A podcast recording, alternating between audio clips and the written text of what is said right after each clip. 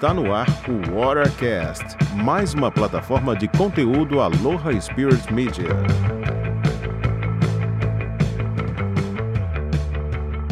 Olá, seja muito bem-vindo à nova temporada de Watercast, o podcast Aloha Spirit Media.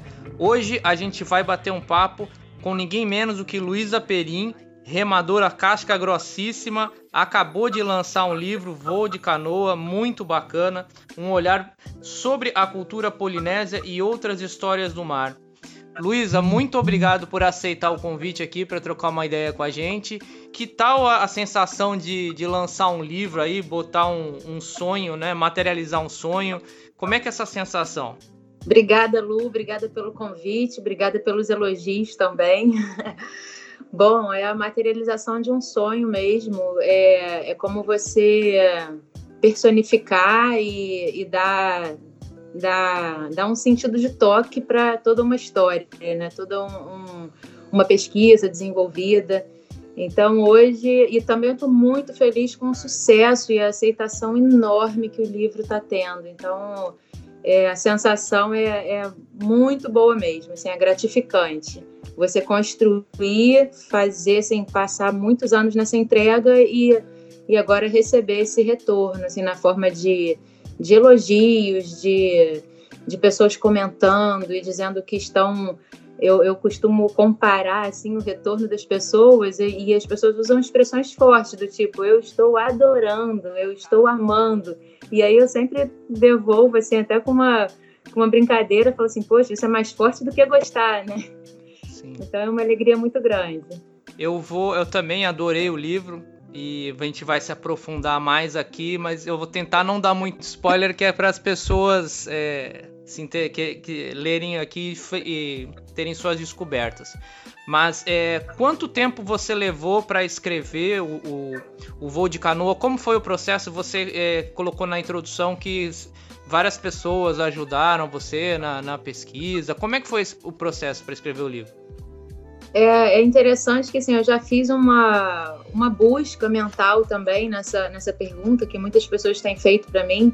E eu percebi é, que buscando essa resposta de que o livro ele nasceu primeiro, assim, a concepção do livro foi uma coisa mais recente, né, da ideia do livro, é uma coisa que tem mais ou menos uns seis anos, mas a, a pesquisa mesmo, assim, tudo isso começou com a vontade de conhecer mais, é, com a vontade de, de buscar mais conhecimento sobre aquilo que eu tinha, que eu estava começando a praticar. Isso foi em 2005 e foi muito curioso que esses dias eu estava aqui folheando o meu dicionário né, de, de palavras havaianas e eu encontrei o primeiro papelzinho que caracteriza realmente assim a, a primeira manifestação de um interesse meu pela por algo a mais além da, da prática, né? Que foi o interesse pelo, pelo estudo mesmo da cultura, da língua.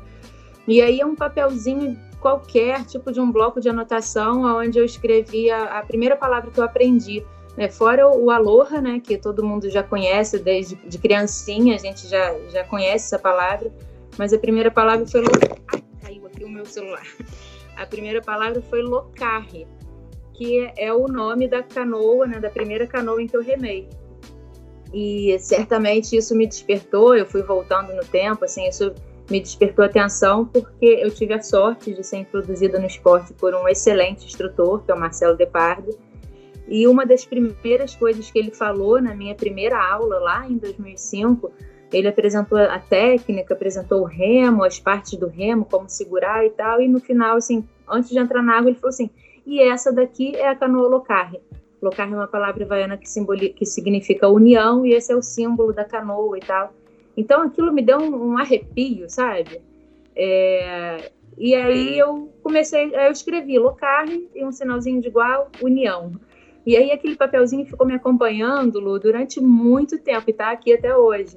E aí depois eu escrevia algumas coisas que eu via, que eu escutava, eu escrevia e botava tradução.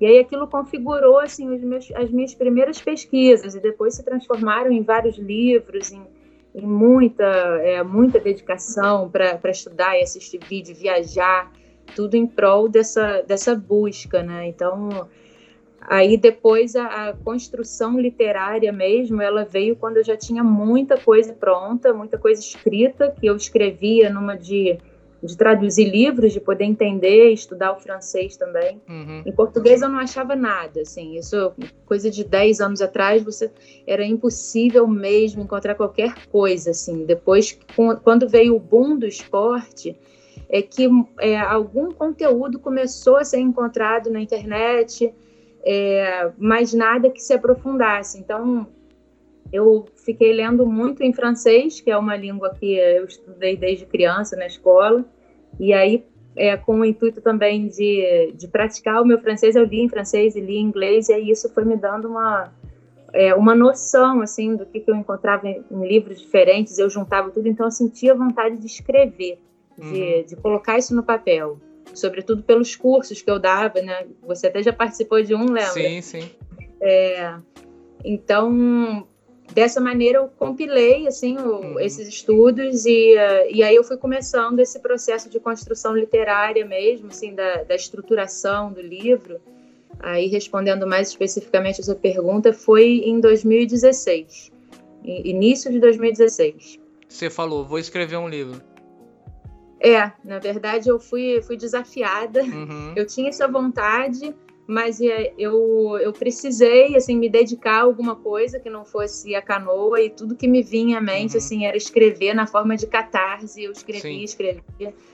E e aí ele, enfim, teve uma história toda, né? Eu consegui concluir esse livro, foi é, no finalzinho do ano passado, assim, de, ele ficou pronto durante, ele ficou pronto, guardado no meu computador durante um, um ano, um ano e meio, mais ou menos. Uhum.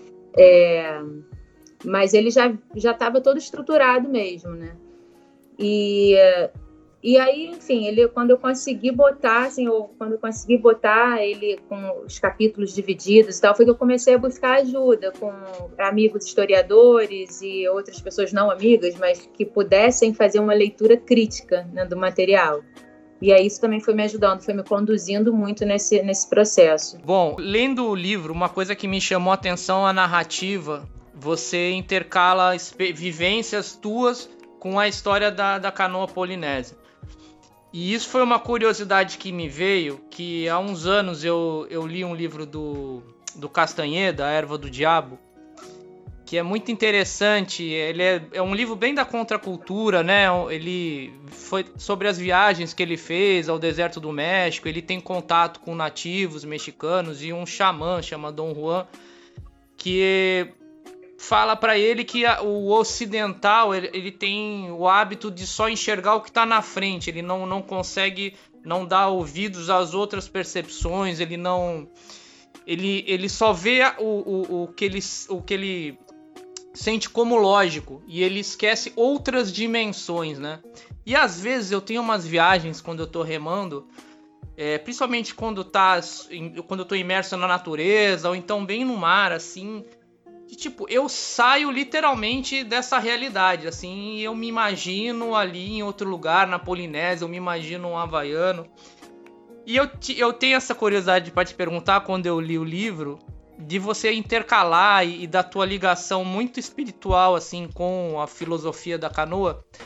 Você tem esses insights, assim, de se imaginar que de repente você não tá aqui, você tá remando de canoa, de repente você se se enxerga ali na Polinésia, no, no passado, uma, uma sensação atemporal. Queria entender essa linha do tempo, é, indo para a narrativa do teu livro, né? É, eu, eu tive, assim, um, um dos insights que eu tive mesmo para para escrever o livro nessa forma tão pessoal como eu coloquei, é, foi justamente uma experiência que eu tive no Havaí, na minha primeira temporada no Havaí, né? Eu, eu fui foram duas vezes somente, mas foi a primeira vez que eu fui e eu estava assim no meu terceiro dia no Havaí, então eu estava assim, imagina a minha emoção, né? Eu já era remadora já de canoa há muitos anos e, e mas eu fui para competir, para participar da Molokai Tsuarro de stand-up, né? E, mas eu estava com uma adrenalina muito grande porque era, eram os meus primeiros dias no Havaí, eu estava usando aquela prancha pela primeira vez, porque eu tinha encomendado do Brasil, cheguei, peguei na loja e, e fui, fui para a prova. E aí, no meio do, do Pailolo Channel, nessa, nessa ocasião, nessa prova, não era Molokai Tsuarro ainda, era a Maui Molokai, né, que a gente fez antes da, da Molokai Tsuarro. E quando eu estava no, no Pailolo Channel, eu fui perseguida por um tubarão-tigre uhum. de 4 metros e meio. Essa história foi... tá no livro também, né? É, tá na, na contracapa também. Uhum. E foi algo, assim, muito forte, porque Primeiro que o, é, o barco de apoio demorou para chegar, então a largada já, já, tinha, já tinha tocado já a corneta de largada e o meu barco não tinha chegado. E eu, mas eu esperei por ele, porque eu só ia atravessar o canal se eu tivesse com um barco de apoio. E o nome desse barco de apoio foi algo assim que me marcou muito pelas circunstâncias de tudo que aconteceu uhum. na prova. Então, é, ser perseguida por um tubarão tigre no mar do Havaí e, e quando percebi, assim, perceber que o nome do meu barquinho de apoio era Corajosa, é, quer dizer, é muita, é, é, é uma, muita sincronicidade uhum. das coisas, né? Então eu tinha um tubarão tigre de 4 metros e meio do meu lado direito e do lado esquerdo o barquinho Corajosa. Uhum. E, e tudo que eu pensava, né? O, o capitão do barco, o Khalid, ele, ele era um apaixonado pela cultura latino-americana e por isso ele botou o nome dele. Ele já havia namorado uma, uma argentina, se eu não me engano. Enfim, ele já tinha passado uma temporada na América do Sul e por isso ele colocou o nome do barco dele de Corajosa.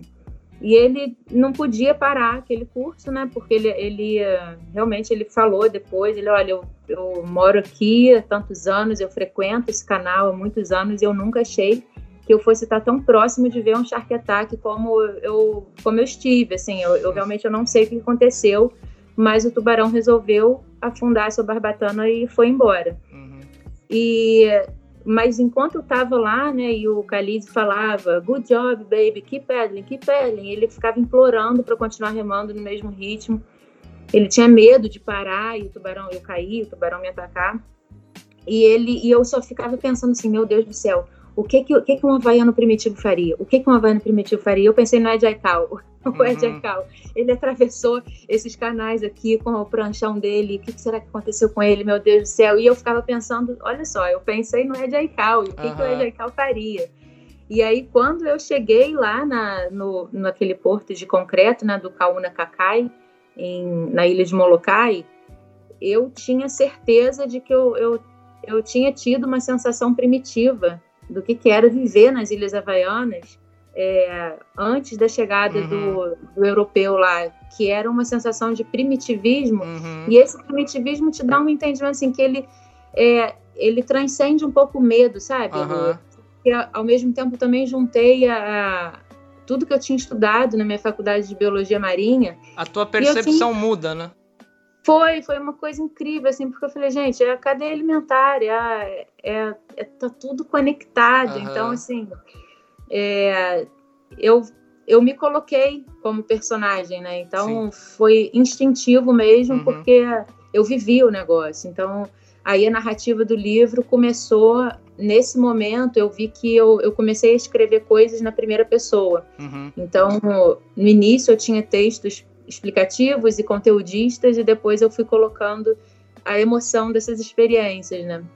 Sim, e foi... aí nasceu o livro nesse formato que você é, leu. Foi até o que eu ia te perguntar, até a gente chegou a conversar antes, né, de, de fazer a entrevista, de você se colocar como personagem também, né? É uma decisão corajosa, assim, mas ficou muito bem costurado, na minha opinião, a narrativa do livro, né? Vai e volta. E aí, lendo isso, é, me veio isso, essa essa percepção, esse feeling que, que eu tenho, eu já conversei com alguns outros remadores também, de dessa coisa meio que abre, parece que abre um portal da percepção, assim, de repente você é, sai dessa, desse plano, né, que a gente está acostumado, essa percepção, essa realidade que a gente está acostumado a perceber. E a canoa, ela tem esse poder, né? Uma vez o, no batismo, de um batismo de canoa, um, um remador chegou para mim e falou: Cara, eu acho bonito, mas para mim isso é só um pedaço de, de fibra. Aí eu falei: Cara, não é. não é. Mas eu falei assim: se você quiser que seja um pedaço de fibra, vai ser sempre um pedaço de fibra. Agora, se você se permitir, você vai ter uma descoberta incrível, né? E é. isso é muito do teu livro, eu vi assim, cara.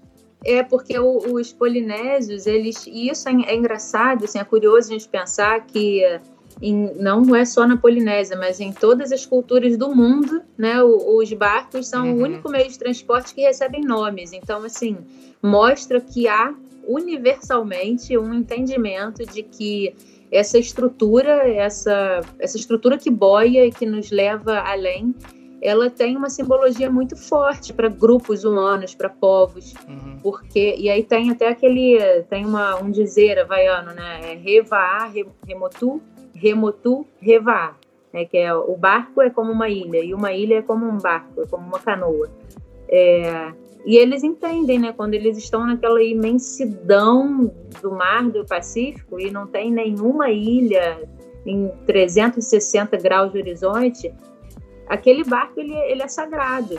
Uhum. Então, o sagrado das embarcações está aí, quando as pessoas, quando o ser humano sente medo, porque ele sente medo de morrer, é o instinto dele.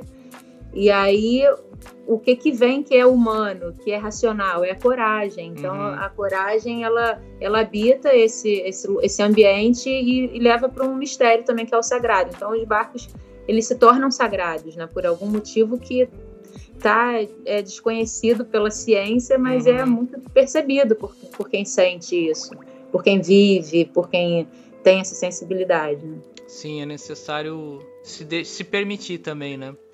A gente fala do da experiência, da importância da canoa e até uma fonte que você cita também no, no teu livro, né, o, o Havaí do, do, do James Michelin. E cara, ele, ele narra ali, né, ele conta a, a, toda a saga de travessia, né, do, dos taitianos para chegar no Havaí. Eles são páginas e mais páginas deles, do capítulo dele só no mar, né? E você começa a, a, a perceber, né, realmente a, a dimensão que tem a canoa para eles, né? A, a importância que isso tem. É, é, é, muito, muito forte mesmo, né? E naquele capítulo, você lembra que ele, é, ele fala muito de espiritualidade. Uhum. Então, esse, Inclusive esse tem um tubarão tá? também, né?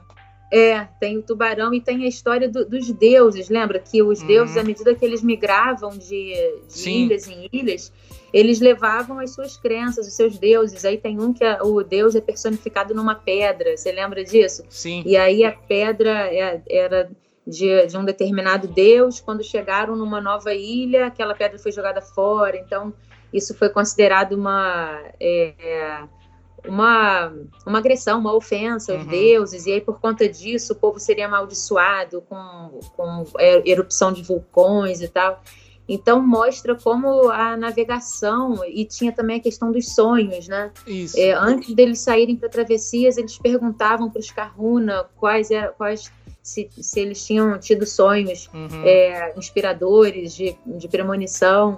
Então mostra como até a navegação também estava vinculada é, a intuição. Uhum. E aí, assim, quando eu falo isso para as pessoas mais céticas, assim, é difícil explicar que esse sexto sentido, ele é, ele é realmente sentido, assim, uhum. ele é uhum. como como a audição, como o tato, o olfato, o paladar, enfim. E aí são os cinco sentidos. Quando esses estão muito bem utilizados, o sexto sentido aparece. E a intuição Sim. na forma assim de de unir todos esses, esses cinco sentidos e perceber o que, que pode acontecer de, com, olhando, observando as nuvens, observando o movimento da é, o movimento das ondas. Uhum. Eu li um livro, eu não, não me lembro se eu, se eu, cheguei a colocar isso no, no voo de canoa, mas que até o ritmo das ondas batendo no casco da canoa, né, das canoas de travessia, o, o ritmo que essas ondas batiam nessas marolinhas também era alguma indicação de onde estava vindo o suel, também era. Então eles tinham muita sensibilidade, né, para perceber o ambiente à sua volta. Exatamente. E é curioso é, os poliné... depois da chegada ali dos missionários aí que os ocidentais invadiram tudo eles foram sendo cada vez mais subestimados né e, e é isso que a gente fala né da, da de percepção da importância de você é, dar valor à, sua percepção e os sonhos, né, que eram os presságios. E aí eu, eu ainda não tive oportunidade de ler o, o último livro do Siddhartha Ribeiro, sobre que é um neurocientista brasileiro, né, que é sobre sonhos, né? É, acho que é o oráculo, o oráculo dos sonhos, se eu não me engano. E, cara, mas eu vi umas entrevistas dele falando sobre o livro, né? E eu só ficava, cara, mas é o. O que ele tá falando é os presságios que os Kahunas falavam, né? Uhum. E ele fala assim: em várias fases da humanidade, o sonho e as pessoas que sabiam interpretar sonhos eram as pessoas mais importantes, assim. Porque os reis tinham sonho e eles chegavam para em diversas culturas, né? E chegavam, cara, eu tive esse sonho e eu preciso entender o que aconteceu. E, o, e os xamãs, enfim, os kahunas, eles interpretavam o sonho e várias vezes eles tinham respostas para muitas coisas, né? E é muito louco como é, é, como isso aconteceu com os polinésios, como foi importante para eles, né? E como foi subestimado, infelizmente, né? Mas isso me leva a outra pergunta que é o seguinte: é, tem uma postura no, no teu livro também de muito respeito, né? E eu não sei se foi proposital, mas assim, o lado, abre aspas, bestial, né, do, deles, dessa cultura, que era sacrifício humano, caso de canibalismo, você procurou não explorar muito assim, né? Isso foi, foi proposital? É, por, por qual, qual motivo? Por qual motivo eu não explorei a questão, por exemplo, do canibalismo? Uhum. É, eu, eu não queria realmente, justamente assim, o que você colocou foi perfeito. Eu, eu procurei tratar sempre com muito respeito, né, todos uhum. os detalhes da cultura. E, e, eu não encontrei muitas referências sobre canibalismo. Uhum. É, todas as referências que eu tinha é, eram referências assim citando. Uhum. Então, e, e uh, o que eu encontrei assim foi só no, no, livro mesmo do James Michener, né, que foi o Havaí, mas é, uma, é um romance. Sim. Então, esse cara, assim, ele estudou muito a fundo e ele, com propriedade, escreveu ali, mas eu não cheguei a pesquisar é, os livros que ele pesquis, uhum. pesquisou, né, que todo, todo, atrás do livro sempre tem. Eu não fui a fundo nessa pesquisa do, do canibalismo. Mas a minha visão, assim, nesse caso, como, como escritora, foi, foi procurar me colocar também de uma forma imparcial a uhum. tudo isso. Lógico que eu me coloco ali como, como uma apaixonada pela cultura, mas quando eu digo imparcial, é ter o cuidado para que seja passada a mensagem real e não, não estereotipar as, também, né? Eu imagino. É, não estereotipar. Tanto que eu, eu falo ali, tem até quando a gente começa a falar dos missionários que chegam uhum. querendo é, é, querendo converter aquela uhum. crença. Então isso foi um choque de cultura Sim. muito forte para eles. Né? Eles eram politeístas e tinha a deusa do vulcão, a deusa Pele, Canaloa, o deus dos oceanos e é, Lono, né, o deus da, da fertilidade, uhum. da, da, das plantações eram muitos deuses. E, aí, e eles não tinham essa, é, essa história da Bíblia, do livro. Quando uhum. chegaram lá os missionários, transformaram a forma de, de, ver, né? E, e a reflexão, assim, e aí depois também o, o capitalismo chegou, né? Uhum. Chegou, chegou muito de forma muito intensa, né? Os navios com europeus querendo faz, fazendo o comércio da, do açúcar, da, é, do abacaxi, das frutas tropicais e tudo mais. E só que se eu falasse só disso de uma forma cansativa, exaustiva, eu, a, a pessoa ia terminar de ler o livro querendo, sim, é, é, como é que eu falo? Como é que eu dizer? Mas, mas julgando essa cultura ocidental uhum. que chegou é, de forma avassaladora sobre a cultura polinésia. Mas só que é, a modernização, a globalização do mundo, ela funciona dessa maneira. Sim. É, então as coisas vão acontecer. Então assim não foi não foi errado, por exemplo, uma, uma frota de caravelas portuguesas terem chegado no Brasil e terem feito o que fizeram com os índios. Uhum. É é a lei do mais forte, do mais Sim. fraco. De repente, se os índios tivessem uma civilização é, de uma outra forma, né, de uma estrutura hierárquica de outra maneira, talvez eles teriam dizimado os portugueses, os europeus que Sim. chegaram aqui. Não então, é, é questão de certo ou errado, né? É, é não é, é questão de certo ou errado, exatamente. É, é, a história se desenvolvendo. Então... Eu, eu só acho engraçado também, é, eu te fiz essa pergunta porque quando eu escrevi Raiz, eu também eu quis dar essa pegada de de não entrar no lado caricatural, é, até porque eu também não encontrei quase nada falando sobre canibalismo. Muita coisa na literatura que encontrei é ah, há indícios de, né? Exato, é. Então, assim, é, aí eu tava conversando também com os amigos sobre isso, né? Eu falei, engraçado, quando a gente fala sobre a, a Europa medieval, a gente não dá ênfase na, nas, nos horrores que a Inquisição fazia, né? Se você for ver o, os horrores, né? Era muito pior do que canibalismo é. ou sacrifício humano, era tortura sádica, né? Isso eu não encontrei no, no, na cultura polinésia. Então, se eu falo da, da da cultura do, da Idade Média sem dar ênfase a esse aspecto, por que, que eu tenho que fazer isso com outras culturas, né? Enfim. Verdade. É, é muito louco. E aí a gente. Isso me leva a uma parte do teu livro, o capítulo que eu achei sensacional é sobre Rapa Nui. Cara, ali, bom, vou te dar os parabéns, que ficou muito bacana mesmo. O Rapa Nui eu li sem parar, assim. Quando cheguei em Rapa Nui, ah, li do começo ao fim e é muito interessante porque eu comecei a ler. Eu vou tentar não dar muito spoiler, tá? mas é que assim, eu comecei a ler e falei, pô, mas ela não vai falar do, do impacto é, do meio ambiente, né? Assim, que é uma coisa tão evidente, né? Que eles acabaram ali com. Cara, e aí você vai conduzindo de uma maneira que traça um paralelo com o que a gente está vivendo agora, né? Uhum. Que, que, é o que pode acontecer num plano macro, né? A gente tem tantos governos aí que não estão nem aí para questões de meio ambiente, né? E temos um caso de, de Rapa Nui, né, cara? Cara, fala um pouquinho sobre, sobre esse capítulo, sobre a tua experiência com o Rapa Nui, que é, realmente é impressionante. É, foi, foi uma viagem que me marcou muito, assim, foram é, sete dias intensos nessa, nessa pequena ilha.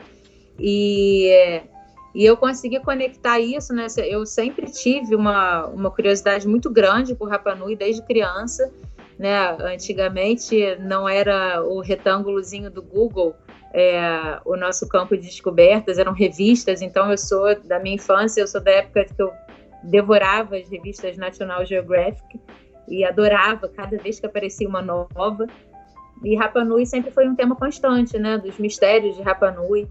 E, e muitos desses mistérios, para mim, foram desvendados quando eu passei dois anos estudando, fazendo uma, uma pós-graduação em educação ambiental é, aqui no Rio. E, e, é uma reflexão né, sobre esse paralelo, no, o quanto a Rapa Nui está isolada no, no oceano, está né, tá aí de uma, uma distância, assim, ela está equidistante para a América do Sul, para o Tahiti, para uhum. todas as ilhas adjacentes, e o povo ali está isolado. Isso caracteriza até a, a, forma, a experiência que eu tive lá. Nos sete dias que eu, que eu fiquei lá, você vê um povo que é muito fechado, um povo que é pouco receptivo, sisudo. É claro que eles têm as características dos polinésios, de dar boas-vindas e tal, mas o Rapanui, em específico, ele é muito fechado. Uhum. E por que isso? Porque eles estão isolados e eles, é, e eles é, gastaram tantos recursos deles que chegou uma hora que acabou e ficou um povo sem história. Então, até quando quando é, o Rudiven, né, ele chegou lá e em, foi mil, esqueci agora a data precisa, mas quando ele chegou lá, pelo primeiro europeu que chegou lá e encontrou aquele povo, encontrou as estátuas de Moai derrubadas e um povo magro, ele não podia, nem ninguém do povo sabia dizer qual uhum. era o motivo das estátuas estarem derrubadas, não sabiam é, a sua história. Isso, né? Eles se dizimaram completamente. Sim. Então, é, como eu fiz um paralelo muito grande com o que, com o que eu também sempre gostei na minha vida, tive uma paixão por estudar, que é a educação ambiental, uhum. a conscientização. Então eu encontrei ali naquela, naquele vértice do Triângulo Polinésio, eu encontrei um pedacinho onde eu realmente conseguia misturar essa, essa fala da educação ambiental, né, da reflexão sobre o, o destino que a gente dá para é, para o meio onde a gente vive com a canoa, com o universo da canoa, com a cultura polinésia. Então, é, até a, a, editora, né, quando eu estava é, nessa, nessa construção literária, ela chegou a falar para mim, mas Luísa, o capítulo Rapanui, o capítulo da Ilha de Páscoa, que tem, é, tem o nome é O Umbigo do Mundo, né? Ele está muito maior do que os outros. É, a gente tem que encontrar um equilíbrio entre, entre os dois capítulos. Falei, meu Deus, mas como que eu vou fazer isso? Porque eu tenho muita coisa para falar Sim. sobre a Ilha de Páscoa. E, e, ele ficou daquele jeito, ele ficou bem, bem extenso, mas ele realmente ele tem recebido muito, muito elogio Não, é mesmo. Sensacional. Ele conta uma história bem a fundo, né, das duas culturas, então dos orelhas longas e os uhum. moais de orelha longa e orelha curta, que teriam sido as duas ondas de civilização, né, a uhum. civilização é, é, é, a ocupação polinésia e a ocupação é, da América do Sul, que tem uma Sim. essa teoria que já foi comprovada, né, do Herdal, é, provando que povos provenientes da América do Sul chegaram realmente na Ilha de Páscoa, ocuparam a Ilha de Páscoa e aí começou, é, teve uma mistura, né, uhum. né, dessas dessas duas dessas duas culturas. É, inclusive acho que foi ano passado ou no começo desse ano, eles fizeram testes de, de cadeia de DNA, já foi comprovado mesmo, código genético de, de populações nativas da América do Sul em Rapa Nui ali, né? É, foi uma, é uma, foi uma Mas é uma coisa meio óbvia, né? Que, poxa, é, como não, né, óbvio. né, cara? Pô. É. E é, é algo tímido, assim, foi algo tímido, uhum. não foi algo assim, certamente a, o, a cultura polinésia que veio lá do Sudeste Asiático, essa cultura foi mais expressiva uhum. em todas as ilhas da, do Oceano Pacífico. Né? E a, a, essa que veio que veio a favor do vento, né, que veio em, em jangadas de pau de balsa, que vieram do, ali da, da América do Sul, do Peru, é, aquelas, aquelas áreas ali, eles vieram a favor dos ventos alísios. Então, eles, eles não eram tão mestres da navegação uhum. como os polinésios, que velejavam Sim. no contravento, né? Eles vieram soprados né, nas suas jangadas e pararam na Ilha de Páscoa, pararam em, em alguns atóis também. Mas o que se tornou expressivo mesmo para o Oceano Pacífico, sem dúvida, foi a, a cultura polinésia. Sim, sem dúvida. E eu já lia também, não lembro aonde, mas que é muito provável também que eles, os polinésios, chegaram à costa do, do Peru e tiveram contatos ali com os moches, é, foram e voltaram. Tem evidências também que é batata doce encontrada Isso, em é. polinésias, uma espécie de frango que, que só tem na América do Sul primitiva e, e também encontraram fósseis, né? Então eu acho uma coisa meio óbvia, assim, né, cara? Até se você vê a, a, a, cerâmica, né? Tem alguns aspectos semelhantes, assim, nos dois. São os mistérios aí que. É. É que a ciência trabalha com evidência, né? Então a ciência não pode uhum. afirmar só, só porque é parecido, né? E às vezes o que as pessoas não entendem também é que demoram anos, testes, enfim, é. né? Que é a lacuna que é, é a lacuna que a gente vê, que eu acho que nunca vai ser é, decifrada de fato, que é a evolução das canoas, porque como uhum, a ciência precisa de provas, como é que vai ter prova arqueológica uhum. é, de, de um material que é madeira que Sim. se desfaz no, no, tempo, né? Então uhum. você não tem é, são poucos os casos de uma madeira que tenha sido fossilizada e, e preservada. Sim. Então essas provas é, não são não são concretas, né? Mas aí entra a questão da, é, da é, do, linguística, né? É. Então eles conseguem fazer, tem uma expressão que se usa que é, é a, a, arqueologia é, linguística. Uhum. Então quando eles, é, quando os pesquisadores voltam para fazer uma pesquisa profunda sobre as palavras, eles conseguem encontrar evidências, por exemplo, dessa de, uhum. dessa ocupação das ilhas e da evolução mas agora da evolução das canoas, do tipo, o que, que veio primeiro? A ama, a uhum. vela? O que, que veio de fato primeiro? É, a ciência não consegue responder, né? Então a gente tem é, algumas tem é, os registros históricos eles são muito recentes e datam da época de quando o europeu começou a chegar no Oceano Pacífico e, e dentro e a bordo desses navios tinham lá os os naturalistas, as pessoas que iam só para desenhar o que vinham, né? Não tinha fotografia, Sim. não tinha. Então esses registros, né, dos diários de bordo dos, das navegações europeias eram são hoje é, informações valiosíssimas sobre como eram as canoas, como elas foram uhum. encontradas nesse nesse primeiro contato. Mas é, é complicado mesmo você saber a evolução, né? Isso é uma curiosidade que todo mundo tem. E Sim. várias pessoas me perguntam, Luísa, por que, que a AMA é, é, é, é sempre do lado esquerdo? Uhum. Eu não sei, eu Sim. não sei responder isso. Se você souber, porque eu já pesquisei isso, assim, já busquei isso e não sei por que, que existe essa convenção da ama ser do lado esquerdo. Mas eu busquei lá na Indonésia, passei 30 dias em Bali uhum. e é, foi uma viagem maravilhosa. Claro que foi uma viagem para surfar, uma viagem para passear com a família, mas foi também uma viagem de pesquisa para conhecer as canoas Jukung, uhum. que são as canoas, é, se a gente pode colocar aí uma cronologia, elas são anteriores, Sim. certamente, são anteriores à canoa polinésia, né? São as canoas que têm duas amas, uhum. né? Uma de cada lado.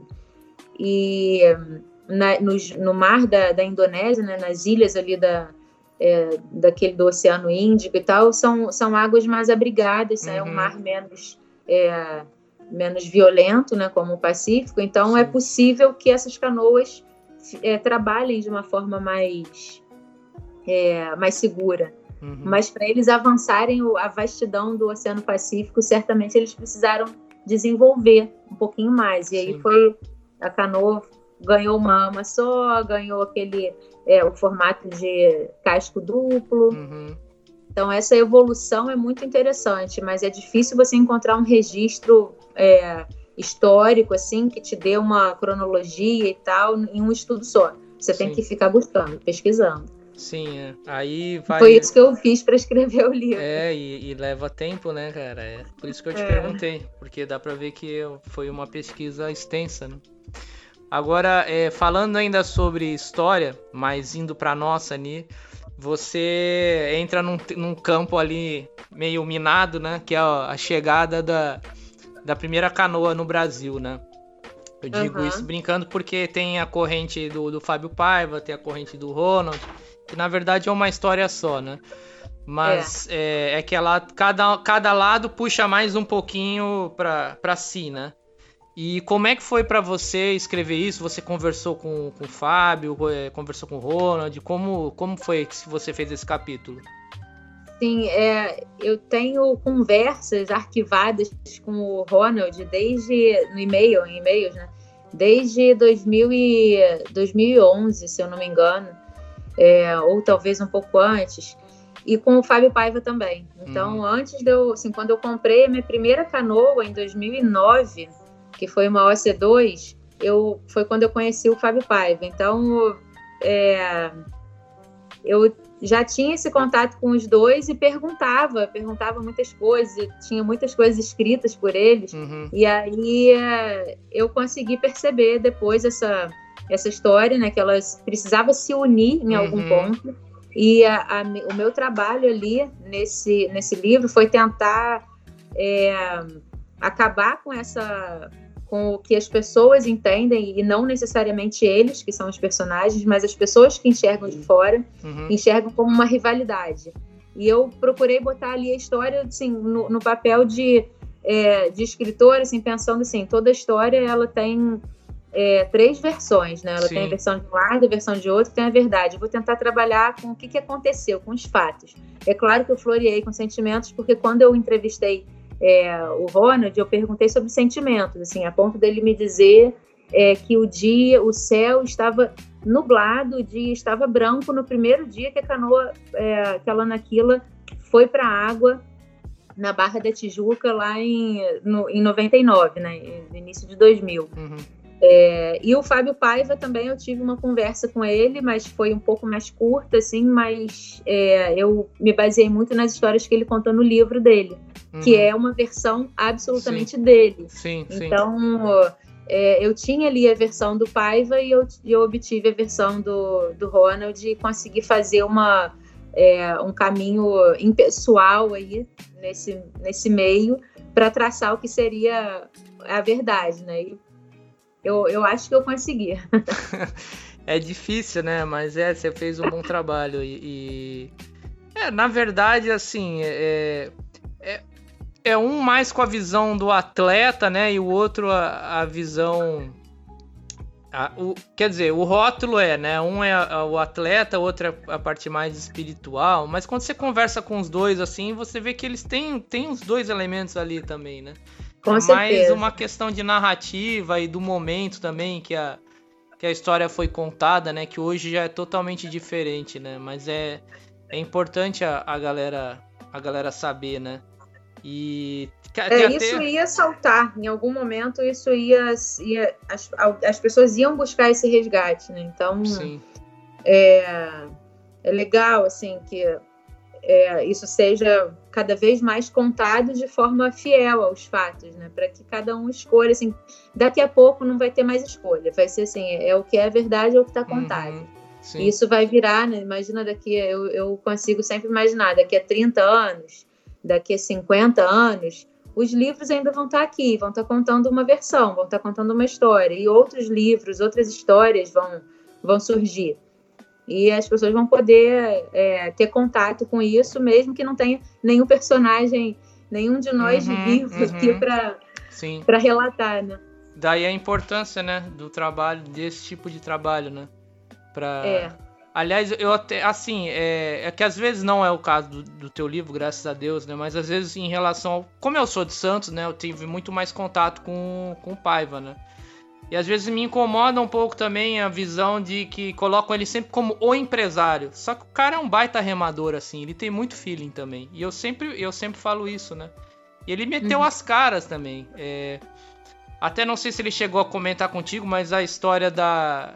das canoas bipartida, como começou, que foi ele que inventou, assim, mas foi uma coisa uhum. bizarra que foi também lá no começo, ele, o, ele começou a introduzir a canoa na, na, nos eventos de esporte de aventura, né? Foi um, um, um nicho que ele achou para popularizar a canoa polinésia. Ele fechou lá com um evento que ia ter em Angra dos Reis, vi, acho que 20 canoas ou C6, assim, é inteiriça, né? Aquela época, muito mais pesada é, ainda. Do Sai, é, Said Ayat. É, eu não me lembro. É, é. Mas aí, é, chegou na hora de levar, não tinha como, não tinha carreta, uhum. cara. E aí ele teve que, na hora, cortar no meio os cascos. E aí teve esse insight de, de criar ali na, no, no improviso a canoa bipartida. E foi criticado pra caramba na época, cara. E hoje o mundo inteiro usa, né? Então, é. assim, é, é essas coisas, esses insights, assim, que a galera, às vezes, eu acho que eu não percebe que, que também fazem parte de toda a evolução do esporte, né? É, não, é, eu acho muito curioso, assim, como que o material vai evoluindo e como as pessoas vão, vão se entregando, assim, cada um vai chegando em um ponto da história, né? É, mas tudo vai acontecendo muito rápido. Eu olho para o meu remo, que está pendurado, meu primeiro remo, que está pendurado na parede lá do, do Itaipu Surf Roy, foi um remo feito pelo Marcelo Depardo, e é um remo, assim, a palavra é meio forte, mas é um remo, eu amo esse remo, mas é um remo tosco, porque ele não tem nenhuma hidrodinâmica, é um remo que é um cabo uhum. e uma uhum. pá, assim, é, na frente do cabo, é muito engraçado. Você vê aquelas fotos dos anos 50, né, 40, quando começou a fotografia, né? É. Dos clubes de canoa havaiano, o remo que a galera usava, cara, bizarro, né? né? Imagina e não tinha empunhadura. Uhum. Então, é, é legal esses inputs, né? Que as pessoas Sim. colocam, quem vai chegando coloca, e, e, e, sem dúvida a participação e toda a atuação do Fábio Paiva foi, assim, algo essencial para o esporte. Então, até é o que eu coloco lá no livro, se não fosse ele com essa iniciativa de realização de campeonatos, que é uma coisa é, que promove demais, né? E ele né, fez o primeiro lá em, é, em 2002, acho que foi 2002, com ritual de batismo na Praia de Santos, que ele chamou de, de Aloha Santos. Uhum. E, e foi algo assim, que já, ó, tá chegando um esporte aí. Então, assim, ele não chegou e fez uma. É, montou equipes competitivas e falou assim: ó, esse esporte daqui é uma saração pura e tal. Ele falou tudo isso, mas ele colocou a dança polinésia, ele colocou o ritual de batismo, então, assim, Sim. ele fez bonito, né? Ele colocou do jeito que tinha que é, ser. É, não foi uma coisa só pensada na cifra, né? Isso às vezes me incomoda. Às vezes tentam imputar. Hoje menos, né? Mas, enfim, é... E por outro lado, já que eu falei do, do Fábio, eu vou falar do Ronald também, que, cara, é, também é um cara sem palavras, assim, né? A generosidade dele em, em, em transmitir conhecimento é, é e o que ele sabe da, da história, né? Também teve um, teve um episódio meu com ele é, da viagem do Marcelo Bose pro, pro Alasca, né? É, uhum. Alasca não, pro, pro Antártica, outro polo. Com a é. canoa, né? Com a V3. Uhum. E a gente lançou a matéria no, no Aloha ali no site. E, cara, muito, muita gente gringa, muito taitiano entrou em contato. Pô, faz inglês, faz inglês. Aí eu falei, vou escrever em inglês, mas eu não sou redator, né? E eu não conhecia muito bem o Ronald, assim, mas o Bose tem mais proximidade. Inclusive o Luciano Facchini me ajudou também né, nessa ponte com ele, né? Uhum. Pô, porque o Ronald escreve muito bem em inglês. Eu falei, tá bom, vou fazer o texto em inglês e vou mandar para ele, assim. Mas eu. Meu, o cara me deu uma atenção. Ele editou todo o meu texto, assim. Ele mandou mensagem: Ó, o que você acha da gente é, escrever usando esses termos em inglês? Porque para quem rema de canoa fica mais entendível, né? Então, assim, é um cara até hoje super generoso e super é, é, motivado em, em fazer a essência da canoa ser, ser estar tá viva, né, cara? Então, pô, são dois personagens que a gente teve a sorte aí, né? De colocarem a, a canoa é, no Brasil, né? E você vê o que eu achei, uma história que eu achei muito legal dele, é que ele tem essa preocupação mesmo com o resgate, com a história. Então, Teve na ocasião em que a Alana Killa foi, é, fez parte de um acidente na, no, na boca da barra. Puta, essa história é incrível mesmo. É, na, ali na barra. É, e aí a canoa foi pro fundo e foi perda total. Ela se uhum. dividiu em três pedaços e tal. E ele, quando ele soube do, do acidente, ele não pensou duas vezes. Uhum. Assim, o acidente foi, num, foi numa, num dia, aí no dia seguinte de manhã ele já estava lá, já tinha visto uns mergulhadores que estavam indo pescar, já falou com os caras e levou a equipe de filmagem. Então, assim, esse documentário ainda vai sair, porque ele tem essas imagens que ele falou que. Cara, desse, tem que sair muito. No né? mergulho, né? ele, ele gravou tudo. Então, esse, esse resgate da Lana Kilo, quer dizer, poderia, ele poderia ter. É, é, né, para a pessoa que estava com, é, com os cuidados da, da, canoa, ele poderia ter falado assim, ah, eu quero uma canoa nova. E aí? Sim. Mas ele sabe, ele sabe o que, que é o valor, uhum. é, né, o valor e o preço, que são duas coisas diferentes. Diferente. E aí ele não viu o preço, ele viu o valor e foi lá, resgatou as partes da lanaquila e fez uma canoa absolutamente nova. Ele precisou uhum. de outra forma. Mas ele fez questão de colocar nessa, é, nessa reconstrução as partes da lanaquila. E, Inclusive, até como você coloca no livro ali, né? A, a, a, Pro, acho, né? Que é mais. É... é, que é a parte mais simbólica. Sim. então, conseguiu. esse movimento, que isso que aconteceu foi recente, foi em 2000 e 2016.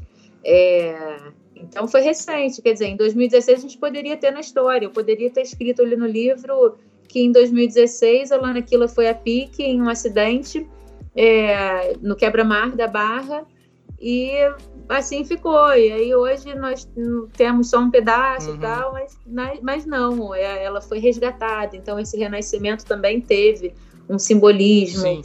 E aí o mais interessante, Lu, é que nesse resgate da Lana Killa, é, aconteceu, ele fez uma, um evento lá na, na Praia Vermelha, é, com a Lanaquila totalmente reformada e tal. E nesse evento veio o Fábio Paiva. Uhum. E pela primeira vez, depois de 15 anos, 15, é, acho que 15 ou 17 anos, foram 17 anos. Depois de 17 anos, pela primeira vez na vida, o Ronald e o Paiva remaram juntos na mesma canoa.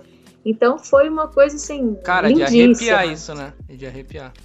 É, é de arrepiar, assim. Então, é, olha o que, que a canoa proporciona, uhum. sabe? O, o Ho'oponopono, que é a, o entendimento, a reconciliação, que é algo fortíssimo também para a cultura polinésia. Sim. É, foi ali estabelecido, entendeu? Nessa iniciativa de resgatar a canoa do fundo, de reconstruir e chamar, chamar as pessoas envolvidas, o Nicolás, o Nicolás Bourlon e o, o Marcelo Depardo, as uhum. pessoas que estavam nesses nesses primeiros anos né, da canoa. Sim. Sensacional. Bom, para a gente. Estamos entrando aqui na, na reta final, mas eu queria te fazer mais uma pergunta sobre o, as travessias que você fez, né? De, de canoa também. Não só de canoa, né? De sup, de pedalboard. Teve alguma mais especial para você, por algum motivo, ou todas tiveram a sua importância específica? Não, todas tiveram uma importância, mas sem dúvida a que mais mexeu comigo foi. É, poderia ter sido a primeira, né? Que foi a primeira vez que eu fui remando até Ilha Grande e tal, e foi realmente uma vez uma condição muito épica, muito única, uhum. porque é difícil a gente reproduzir essa história, né? Foi uma canoa C6 com duas mulheres, quatro homens. A gente foi direto numa pernada só da praia da praia da Urca até a Praia do Abraão em 17 horas, remando de madrugada e tal. Foi algo incrível e inimaginável até então. Em 2010, no inverno, ondas grandes e tal, e a gente foi. Essa teria sido, isso teria sido algo muito incrível se depois disso eu não, não tivesse, eu comecei a me perguntar assim, gente, será que eu iria sozinha?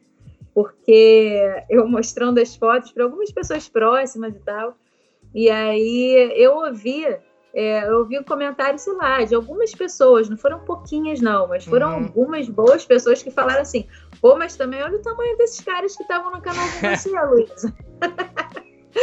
e realmente eu estava em uma fase muito fraca, assim, eu, tava, eu tinha 52 quilos, magra, igual um palito.